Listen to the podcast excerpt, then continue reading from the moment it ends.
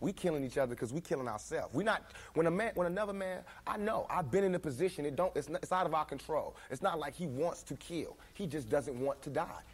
You know what I'm saying? It's that it's that situation when you got we, we are living in a war zone. It's not as easy as these people are making us think that they just got some criminal ass black kids with guns. It is not like that. We live in hell. We live in the gutter. We got us stacked up 80 deep in one building you know, by the time you get out your house, you strapped to protect yourself. Because you living in the same community that the police is carrying rifles and riot gear. Same, they need them riot, excuse my language, I'm so sorry.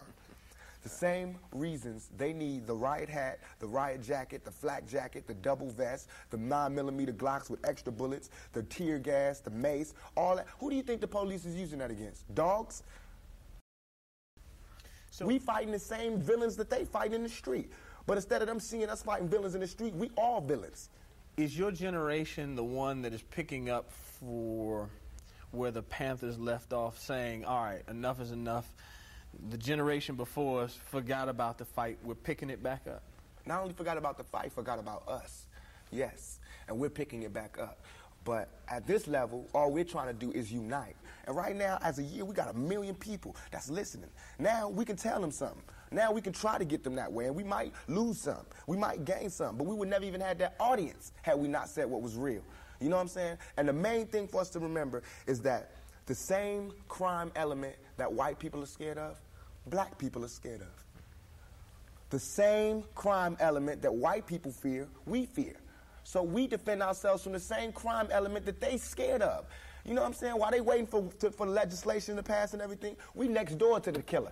We next door to him, you know, because we up in the projects where it's 80 in the building. All them killers that they letting out, they right there in that building. But it's better just because we black, we get along with the killers or something. We get along with the rapists because we black and we from the same hood. What is that? We need protection too. Finally, I want to ask you about something that someone else asked you in the interview, and I thought the answer was interesting because I think it speaks to you and your generation a lot. Someone said, Where do you see Tupac 10 years from now? You said, Hey, I just want to be alive. That's real for you. That's so real. I can't, I made a metamorphosis. I'm a new person today because I used to strongly and honestly, honestly, I feel like I could represent my generation so much because I honestly did not care whether I lived or died. But now I cannot die with people thinking I'm a rapist or a criminal. I can't leave until this is straight. You know, I'm not suicidal. I'm not. I can't go until y'all really know what time it is. And then after that, boom, it's all over, and we can see, you know, how this shit fall. But that's how it is. And the reason being is because if I can't live free, if I can't live with the same respect as the next man, I don't want to be here. Because God has cursed me to see what life should be like. If God wanted me to be this person and be happy here, He wouldn't let me feel so oppressed. He wouldn't let me feel so trampled on. You know what I'm saying? He wouldn't let me think the things I think.